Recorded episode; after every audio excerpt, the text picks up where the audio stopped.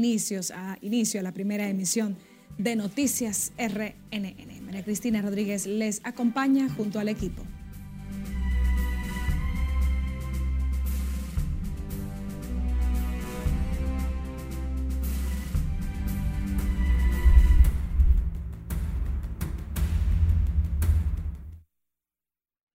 Momentos de tensión se vivieron este lunes en las afueras del Palacio de Justicia de Ciudad Nueva, donde están detenidos tres exministros y otras 16 personas, entre ellas exfuncionarios de alto nivel del pasado gobierno, cuando dirigentes del Partido de la Liberación Dominicana intentaron entrar a la fuerza a la edificación. Y como nos cuenta Margaret Ramírez en vivo desde la sede judicial, el Ministerio Público tiene hasta la noche de este lunes para depositar la solicitud de medidas de coerción. Conectamos de inmediato contigo, Margaret.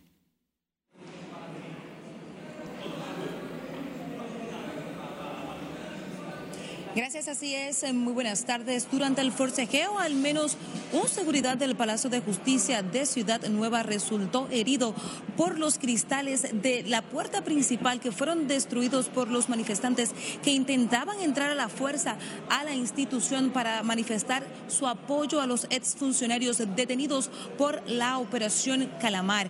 Militantes y legisladores del Partido Morado iniciaron una manifestación desde la Casa Nacional del PLD donde minutos antes eh, esa organización había hecho una manifestación pública sobre la detención de 19 personas, entre ellos exfuncionarios y tres exministros. Más temprano, hasta la carcelita del Palacio de Justicia de Ciudad Nueva, se dieron cita amigos, allegados, parientes y abogados de los 19 detenidos, entre ellos los exministros Donald Guerrero, José Ramón Peralta y Gonzalo Castillo, para mostrar su solidaridad. Algunos de los que han venido a ver o visitar a los señalados entienden que el caso es puramente político y que el Ministerio Público busca alimentar solamente el morbo. Mientras se espera conocer los cargos que se le imputan a su cliente, la defensa del abogado Ángel Lockhart, también apresado por el caso, señaló que a pesar del problema de salud con que eh, se encuentra este togado, este está bien de ánimo. Según el Ministerio Público, el expediente de según el Ministerio Público, el expresidente de la República, Danilo Medina, había instruido a los exfuncionarios más cercanos a buscar dinero para las campañas políticas del 2019 y del 2020. De acuerdo con el órgano acusador, Donald Guerrero, José Ramón Peralta y Gonzalo Castillo y otros implicados distrayeron montos millonarios a través de ubicaciones adulteradas que tenían como sustento un reconocimiento de una deuda. Eh, la supuesta red habría estafado al Estado con más de 19 mil millones de pesos, según el expediente del Ministerio Público. En la operación se realizaron 40 allanamientos distribuidos en el Distrito Nacional, la provincia de Santo Domingo, San Pedro de Macorís y La Romana, en los que participaron unos 40 fiscales. Otros nombres eh, importantes de exfuncionarios que fueron detenidos en este proceso fue el ex Contralor General de la República, Daniel Omar Camaño, el ex director del Consejo Estatal del Azúcar, Luis Miguel Picirilo, el exdirector de Catastro Nacional, Claudio Silver Peña, y los exdirectores de Casino y Juegos de Azar, Oscar Chalas Guerrero y Julián Omar Fernández, entre otros. Es importante destacar que el Ministerio Público tiene hasta esta noche para solicitar la medida de coerción ante el juzgado de atención permanente. Esto es todo lo que tengo por el momento. Y ahora retorno al estudio. Muchísimas gracias, Margaret Ramírez, en vivo desde el Palacio de Justicia de Ciudad Nueva. A propósito, el Partido de la Liberación Dominicana anunció que se movilizará en el país tras el apresamiento de su pasado candidato presidencial, también del exministro administrativo de la presidencia, del de Hacienda y otros exfuncionarios del gobierno de Danilo Medina por presunta corrupción administrativa, asociación de malhechores y otras imputaciones. Siledis Aquino está con más desde la Casa Nacional del Partido Morado. Buenas tardes, Siledis. Buenas tardes. En efecto, en medio de proclamas y consignas, el PLD aseguró no tienen miedo y estarán en las calles. El que crea que el PLD abandonará las calles se equivocó de medio a medio. En respuesta a los apresamientos de Gonzalo Castillo, pasado candidato del PLD, el exministro administrativo de la presidencia José Ramón Peralta, Donald Guerrero de Hacienda y otros importantes exfuncionarios del gobierno de Danilo Medina. No podemos dejar de expresar nuestra profunda indignación por la manera oportunista y atropellante en que fueron detenidos nuestros compañeros por parte de un ministerio público que está actuando como un instrumento de la reelección. Nosotros no vamos a escatimar esfuerzos para defender la democracia dominicana y nosotros estamos concentrados en defender las reivindicaciones del pueblo. Nosotros no queremos que la vuelta siga siendo por México ni por Guatemala. Eh, los jóvenes huyendo despavoridos del hambre. Luego de las detenciones del fin de semana, el Partido de la Liberación Dominicana cuestionó la independencia del Ministerio Público en la Administración de Justicia. Asimismo, tildaron de políticas las acciones del órgano persecutor contra los pasados funcionarios. Compartimos la aspiración de la sociedad de avanzar hacia una efectiva aplicación de una justicia objetiva y no selectiva, donde no haya presuntos favoritos ni vacas sagradas. En rueda de prensa dijeron que corresponde a la propia justicia determinar quién es culpable o no y pidieron trato igualitario en todos los casos de alegada corrupción. Nuestra única posición es y siempre ha sido el cumplimiento de lo dispuesto en la legislación dominicana, en el fondo y en forma, siempre respetando la dignidad de los investigados y la presunción de inocencia. En protesta, los seguidores del Partido de la Liberación Dominicana también cerraron la Avenida Independencia y posteriormente se trasladaron a la Fiscalía del Distrito Nacional. El PLD se declaró en sesión permanente y el próximo domingo volverá a reunirse su comité político. Por el momento son los detalles que les tengo. Ahora retorno con ustedes al set de noticias. Muchísimas gracias, Siledis Aquino. A propósito, militantes del Partido de la Liberación Dominicana se concentraron más temprano en los alrededores del Palacio de Justicia de Ciudad Nueva para manifestarse en contra del apresamiento de los miembros de esa organización política. El grupo fue dispersado con bombas lacrimógenas después de que rompiera las puertas de acceso al Palacio de Justicia, donde están detenidos tres exfuncionarios y otras personas acusadas de formar parte de un entramado de corrupción. Y Gonzalo es un preso político que lo tienen ahí arriba. Y es bueno que sepan que el PLD no se va a dejar amedrentar. Porque esto es un abuso que no se había vivido nunca del año 61. Las cosas en orden. Estábamos haciendo una, una, protesta pacífica como sabemos hacerlo. Y vino, un grupo de infiltrados del PRM a manchar nuestra actividad. ¿Qué hicieron? Se quisieron meter de, eh, eh, de, manera obligatoria por la puerta frontal del Palacio de Justicia, cosa que nosotros no vinimos a hacer. Nosotros vinimos a reclamar ante el pueblo, pero de una manera pacífica. Cuatro diputados que fueron heridos, que tienen, que están, le tiraron la bomba encima y están heridos. ¿Cuáles son esos diputados? ¿Y qué tipo de herida tienen? Luis Enrique y Deña Doñé nuestra querida Ñiñín también, Luis Baza, están heridos. La situación obligó al personal que allí labora a salir corriendo para evitar ser lastimado. Los PLDistas llegaron al Palacio de Justicia caminando desde la Casa Nacional del PLD, donde se manifestaron contra los operativos del Ministerio Público. Y el presidente del Colegio Dominicano de Abogados, Miguel Surún Hernández, dijo que fue sometida al Tribunal Disciplinario de esa institución la profesional del derecho que lanzó improperios y soeces a un grupo de periodistas que cubría un proceso judicial en Ciudad Nueva. Hernández se disculpó con la prensa nacional por la conducta de la abogada. Estamos en el día de hoy en el proceso de identificación de esa persona para que inmediatamente responda por eh, sus faltas, porque fueron faltas graves al código de ética, que nos manda a todos los abogados a comportarnos con el decoro, la decencia y la dignidad eh, correspondiente. Y repito, actitudes como esa pues representan una vergüenza para todos, para todos. Yo me sentí consternado y deploramos definitivamente actitudes como esa, menos contra los profesionales de la prensa. Maldita madre, Miguel Surún asegura que esa conducta no es la de los abogados en sentido general, al tiempo que dio garantías de que habrá consecuencias contra la jurista. Y la sociedad civil y la comunidad evangélica reaccionaron este lunes a los apresamientos de exfuncionarios a través de allanamientos que realizó el Ministerio Público este fin de semana mediante la denominada Operación Calamar. Lauri Lamar nos cuenta en directo que los representantes de estos sectores manifestaron su apoyo al órgano persecutor y aseguran que darán seguimiento al caso en el que se acusa a exfuncionarios de desfalco al Estado por más de 19 mil millones de pesos. Muy buenas tardes para ti, Lauri Lamar. Gracias, buenas tardes. El Movimiento Cívico Participación Ciudadana advirtió este lunes que se mantendrá vigilante al proceso de este nuevo caso de corrupción definido por el Ministerio Público como un entramado de financiamiento ilícito a escalas sin precedentes.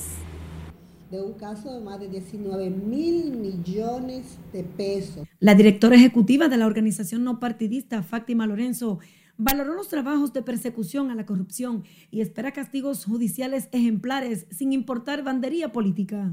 Como institución y como sociedad civil vamos a darle eh, seguimiento sistemático a este caso.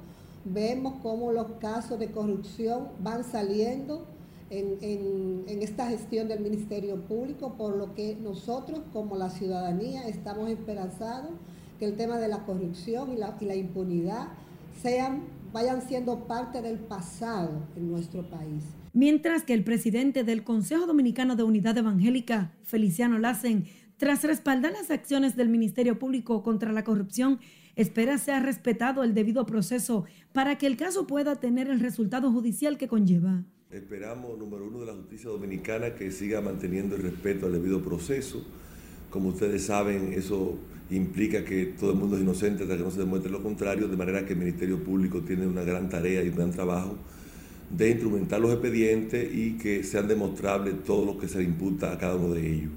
La sociedad dominicana siempre ha estado eh, esperando que se haga justicia, no solamente en un caso, sino en todos. El Ministerio Público acusa de manera preliminar a los arrestados en la operación Calamar de asociación de malhechores, desfalco, coalición de funcionarios, falsificación de documentos, soborno y financiamiento ilícito de campaña, lavado de activos, entre otros.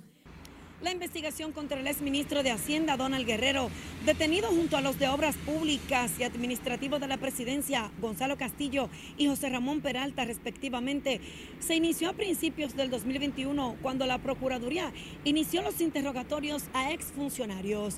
De mi parte es todo retorno al estudio. Muchísimas gracias. Era Lauri Lamar en directo. Cambiando de información, la Dirección Nacional de Control de Drogas informó este lunes la captura de un dominicano vinculado al decomiso de 1.026 paquetes de cocaína en la provincia de Barahona en diciembre del 2017. Se trata de Elvin César Félix Cuevas, detenido mediante una labor de inteligencia en el Aeropuerto Internacional Las Américas cuando pretendía salir del país en un vuelo comercial con destino a Colombia. El cargamento fue ocupado el 14 de diciembre del 2017 y fue distribuido en el interior de dos camionetas en un operativo conjunto desarrollado en el tramo carretero Barahona Paraíso del municipio, municipio de La Ciénaga. Han aparecido situaciones inesperadas en algunos bancos internacionales. Vamos a nuestra primera pausa. Al volver, gobernador del Banco Central destaca solidez de la banca nacional en inicio de la semana económica y financiera. Además, República Dominicana se prepara para celebración de Cumbre Iberoamericana de Jefes y Jefas de Estado y de Gobierno. Y en San Juan exigen arreglo de las calles y carreteras en el Distrito Municipal Ato del Padre. Más al volver, siga con RNN Primera Emisión.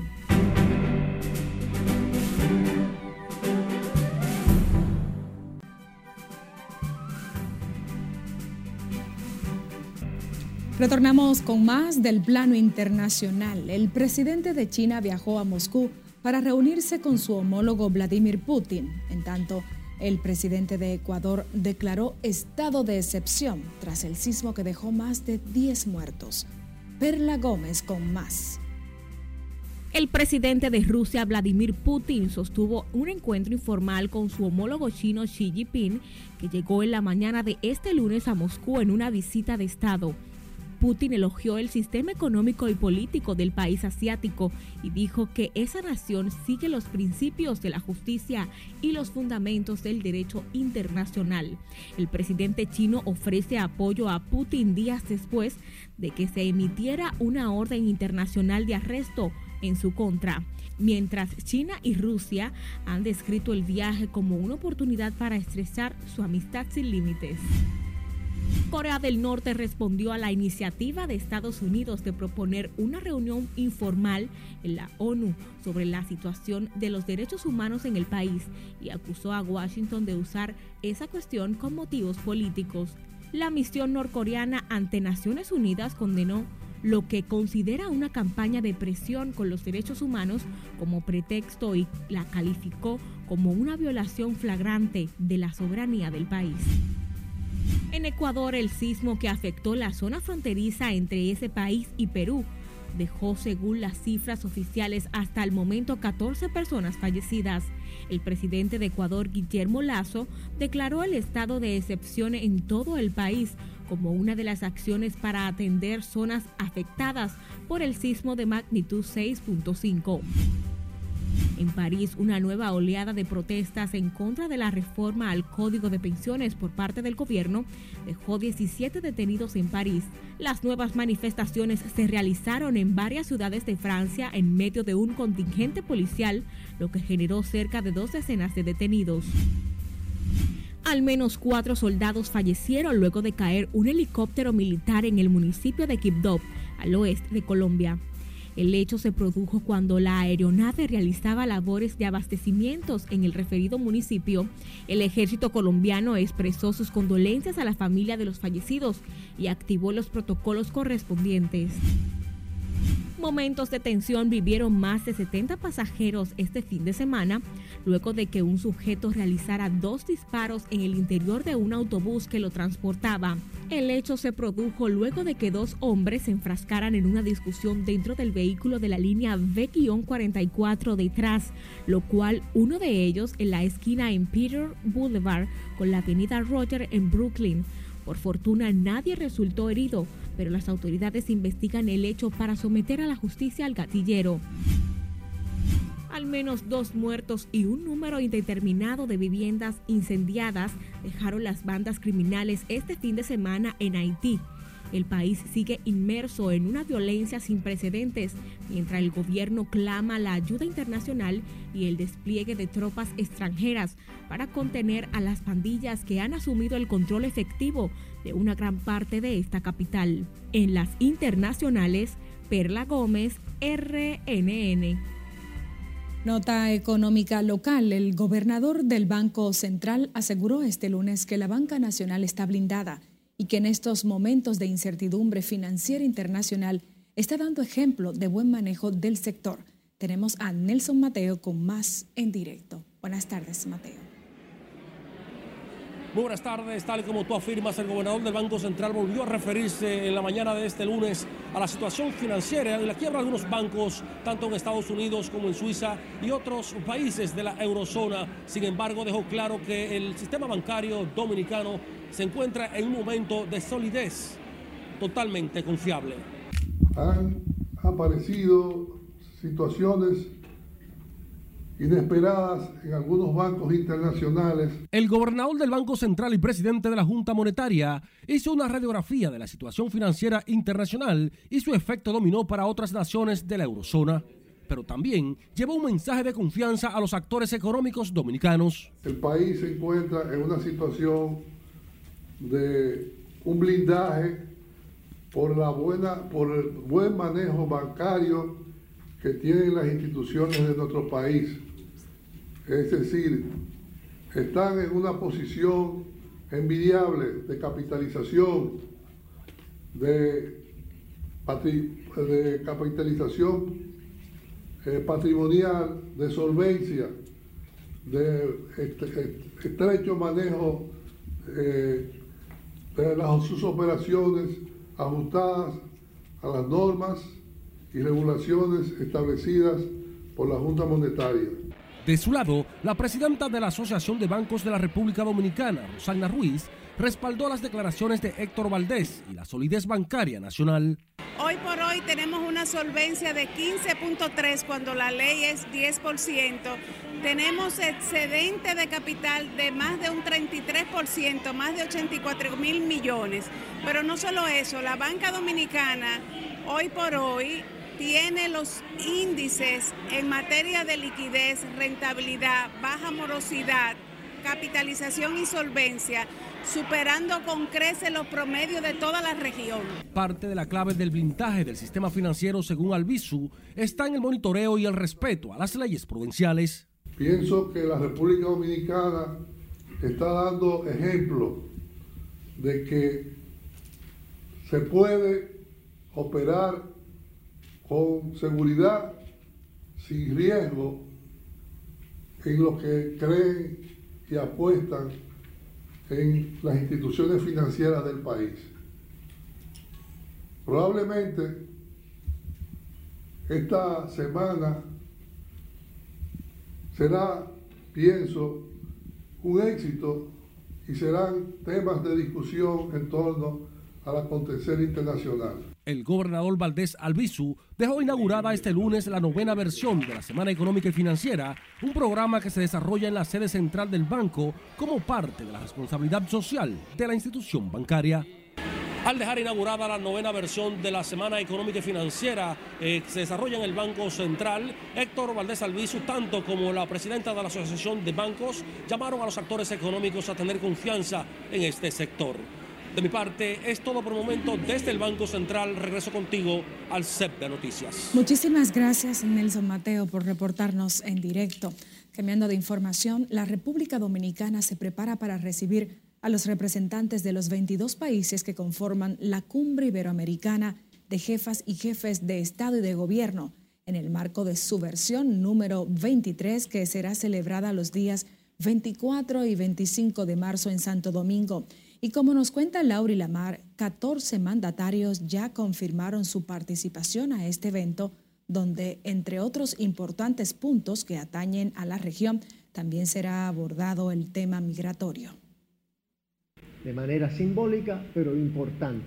Santo Domingo se convertirá en la capital iberoamericana tras casi cuatro años sin que esta cumbre se haya podido realizar de manera presencial por la crisis por la pandemia. El ministro de Relaciones Exteriores, Roberto Álvarez, explicó que como parte esencial del trabajo de la cumbre se han realizado 13 reuniones preparatorias para este evento, cuyos resultados se presentarán en el marco del encuentro para su análisis y sugerencias. Esto para República Dominicana es un momento para el gobierno del presidente Luis Abinader, es un momento de suma importancia, porque en esta semana en cierto sentido, Santo Domingo se convierte en la capital iberoamericana, de manera simbólica pero importante, por la presencia, como les digo, y la atención que vamos a estar recibiendo eh, durante esta cumbre. Parte esencial del trabajo de las cumbres han sido las reuniones de ministros de relaciones exteriores o ministros de diversos ramos como economía, finanzas, medio ambiente, agricultura, etc. En total, además de reuniones de ministros y foros de otra índole, se han celebrado 13 reuniones preparatorias para esta cumbre. Además, habrá una declaración de la cumbre que contiene principalmente los trabajos en relación a la inclusión, una carta digital medioambiental y una ruta crítica de seguridad alimentaria iberoamericana. Hacer coincidir lo que es el interés de esos países ibéricos, ¿verdad? que son Europa, con América Latina, ha sido un trabajo muy, muy importante para nosotros. De manera que aquí hay un acompañamiento y es uno de los resultados, yo diría, positivos de, esta, de esta gran cumbre, poder junto a ellos establecer una serie de demandas que ellos comparten junto con nosotros. En el evento que reúne a los signatarios de los 22 países que conforman Latinoamérica e Iberoamérica, se presentarán las pautas de otras áreas como acceso al financiamiento para las naciones de renta media y la oportunidad de tratar temas urgentes. Previo a la cumbre se realizará el décimo encuentro empresarial iberoamericano que reúne a los representantes de las organizaciones empresariales más importantes de los países miembros. Laurila Mar, RNN. Por cierto, el Instituto Nacional de Tránsito y Transporte Terrestre informó que del 23 al 25 de marzo realizarán cambios en algunas vías de tránsito de la ciudad de Santo Domingo a propósito de la cumbre iberoamericana de jefas y jefes de Estado y de Gobierno. Los movimientos serán de manera intermitente y comprenden varias calles de los sectores Bellavista, La Julia, Matahambre, Centro de los Héroes, Villa María, Zona Universitaria, Gascue, Ciudad Nueva, Ciudad Colonial y Sanssouci. Además, no se permitirá estacionamiento en los entornos previamente identificados. La institución pidió la comprensión y apoyo de la ciudadanía ante los cambios temporales, evitando las zonas citadas y utilizando rutas alternas durante el desarrollo de la cumbre. Cambiando de información, la Policía Nacional informó este lunes el apresamiento de al menos 94 personas para fines de investigación durante patrullajes y trabajos de inteligencia en contra de presuntos delincuentes. La información la ofreció el vocero de la Dirección Regional de La Vega, Dixon Rojas, quien dijo los trabajos consistieron en intervenciones focalizadas en zonas de interés con unidades tácticas topo en el Departamento Policial de Jarabacoa, 220 personas requisadas y depuradas, 8 personas detenidas para fines de investigación, 55 motocicletas chequeadas y depuradas, 9 retenidas por sus propietarios transitar sin documentos. En el Departamento Policial de La Vega, 1.708 personas requisadas y depuradas, 8 detenidas para fines de investigación, 700 motocicletas chequeadas y depuradas, 37 motocicletas retenidas por sus propietarios, transitar sin la debida documentación y una arma blanca ocupada. El patrullaje policial que se desarrolló en comunidades de Constanza, Jarabacoa, La Vega, Moca y Gaspar Hernández busca mantener la paz social y el buen desenvolvimiento de las personas. Nos vamos a San Juan, donde el mal estado de las calles y carreteras mantiene preocupados a los residentes en el distrito municipal Ato del Padre, quienes reclaman que éstas sean intervenidas. Julio César Mateo tiene el reporte. Para los habitantes en Ato del Padre, el mal estado de sus vías es el principal problema. Demasiado mar, polvo, cuando no llueve el polvo y cuando llueve ya tú sabes, el lodo total. Uno se cae, se rebala cuando uno anda en motor o algo. La carretera demasiado mal. Deberán de hacer algo el gobierno, que haga algo. Se quejan de que cuando llueve el lodo les impide el tránsito y en tiempos de sequía la polvareda afecta su salud. Yo les diría al síndico de aquí y al presidente que por favor que no mejoren esa calle porque está demasiado mala. Aquí es malísima la calle, cuando llueve no se puede salir. Bueno, un caos total. Afirman estar cansados de promesas de parte de los dirigentes políticos locales quienes solo acuden a la zona en tiempos de campaña. Soy residente de esta comunidad y necesitamos que por favor vengan en auxilio de nosotros, ya que esta calle cuando llueve principalmente se pone intransitable. No podemos caminar ni en motor ni en nada por aquí.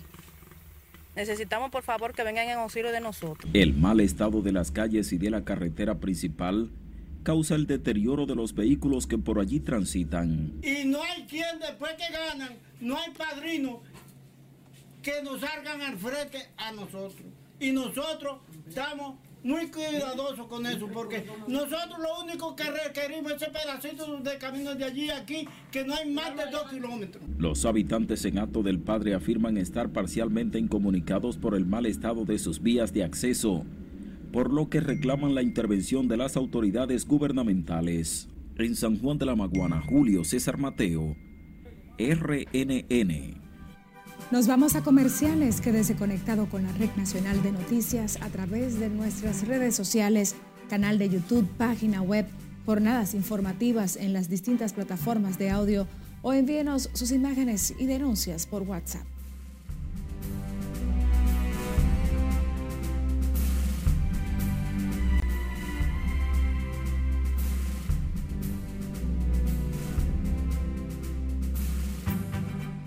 Buenas. Iniciamos la entrega deportiva hablando del Clásico Mundial de Béisbol. Sí, todavía hay clásico. Los Estados Unidos apalearon a Cuba 14 carreras por dos. El principal bateador de Estados Unidos fue Trea Turner. Acabó con los cubanos. Pero también Paul Goldschmidt consiguió cuatro remolcadas, no lo han arenado. Consiguió remolcar un par, dio triple. Ya Estados Unidos solo espera el ganador de esta noche entre Japón y México. En el patio, los Leones del Escogido se activan en la agencia libre. Tienen a Abraham Almonte, Carlos Martínez, Henry Mejía, Jason Asensio, Samber Valdés, Junior Lake, Wendell Río, Orlando Calixte. Un equipo totalmente nuevo para los Leones del Escogido que prometen una temporada interesante, la que comienza en octubre del 2023. Los toros también están reforzadísimos. Vamos a ver qué pasa. Mientras tanto, el ejército de la República Dominicana ganó en pesas en los Juegos Militares versión 52 cuando totalizaron 121 puntos. Por otro lado, el Moca FC, el equipo de Moca, le ganó 2 por 0 a Jarabacoa en el inicio de la temporada 2023 de la Liga Dominicana de Fútbol. El capitán Richard Davas y Sebastián Valencia consiguieron los dos goles. Davas lo hizo en el minuto 28 con asistencia de Víctor Sánchez y ya el otro llegó en el minuto 90 cuando Valencia con balón parado, un tiro directo, logró el segundo tanto. Por otro lado, atención que Sergio Pérez ganó el Gran Premio de Arabia Saudita. Max Verstappen, su compañero, llegó segundo después de comenzar por allá, luego de la posición número 10. Sergio Pérez ya tiene un primero y un segundo lugar. Max Verstappen también tiene un primero y un segundo lugar. Mientras que Fernando Alonso llegó tercero por segunda vez en esta temporada en carreras consecutivas. Tenemos más informaciones en nuestra página web. Interesantísimo está todo lo que viene pasando con la agencia libre de la Liga Dominicana de Béisbol Invernal. Pero también tenemos el resumen de la NBA. Hay lesionados en el clásico. Está lesionado José Altuve hoy. Los estelares dándose unos golpecitos raros. Tenemos datos sobre el tenis femenino profesional, también el baloncesto de Santiago, el fútbol en España, el Barcelona le ganó 2-1 el clásico al Real Madrid. Y para que ustedes, para que ustedes se vayan aclimatando, ya tenemos a la selección de fútbol de playa en un torneo internacional y se unen jugadores de baloncesto dominicanos que no están en el país, que quieren ir al mundial con la selección. Eso será una tarea difícil para la Fedombal porque ya hay más jugadores que uniformes. La Reina del Caribe estarán jugando en septiembre. Eso también lo tenemos en rnn.com.do lógicamente en todas las plataformas de redes sociales. Ahí estamos. Así es, Manuel. Gracias por tu reporte. Seguimos con más y nos vamos de inmediato a Santiago, donde siguen a ritmo acelerados los trabajos que se desarrollan para el acondicionamiento del arroyo Gurabo. Junior Marte nos cuenta. Ante el saneamiento que lleva a cabo el gobierno con el arroyo de Gurabo, principal contaminante del río Yaque, residentes en Santiago valoran la obra como de gran impacto social. Hay que elogiar al gobierno que por primera vez un gobierno se preocupó por el Cibao. Y eso hay que, independientemente de lo que la persona sea, tiene que reconocer que es una inversión que, que para eh, los impuestos que estamos pagando se están invirtiendo. Esperan además que otros focos contaminantes del río Yaque sean tomados en cuenta por el gobierno central. Porque es el complemento de otras obras y del embellecimiento que se le está dando a la ciudad. Esta es una metrópoli, ya es la ciudad más grande eh, de Santo Domingo, República Dominicana, después de la capital, y en consecuencia las inversiones que está haciendo el Estado son las correctas, son las adecuadas. Que ningún gobierno había hecho esto en 20 años. El único que se puso a eso fue Luis Abinader a hacer este trabajo. porque es un hombre de palabra. La obra sería inaugurada en varias etapas, de acuerdo a lo informado. Eso era algo que había que hacerlo y gracias a Dios, porque está saneando un área muy, que estaba muy infectada. Con este trabajo, pues hay más salubridad. La obra tiene un costo que sobrepasa los 1.500 millones de pesos. Un total de 1.200 familias que vivían en el lugar fueron reubicadas por el gobierno. En Santiago, Junior Marte, RNN. Este lunes inicia la estación de primavera en el hemisferio que durará aproximadamente 92 días y 18 horas y terminará el 21 de junio con el comienzo del verano en el hemisferio norte y el invierno en el sur. Durante la primavera de este año se registrarán dos eclipses, uno de sol y otro de luna, que podrán verse en África, Asia y Oceanía. A propósito del inicio de esta estación, la Oficina Nacional de Meteorología pronostica aguaceros moderados y ocasionales, tronadas hacia localidades de las regiones norte, el litoral costero caribeño, la llanura oriental, así como la cordillera central y la zona fronteriza. Despedimos la presente emisión de Noticias RNN. Les invitamos a que se queden con nuestra programación porque estaremos informando durante todas estas horas. Buenas tardes.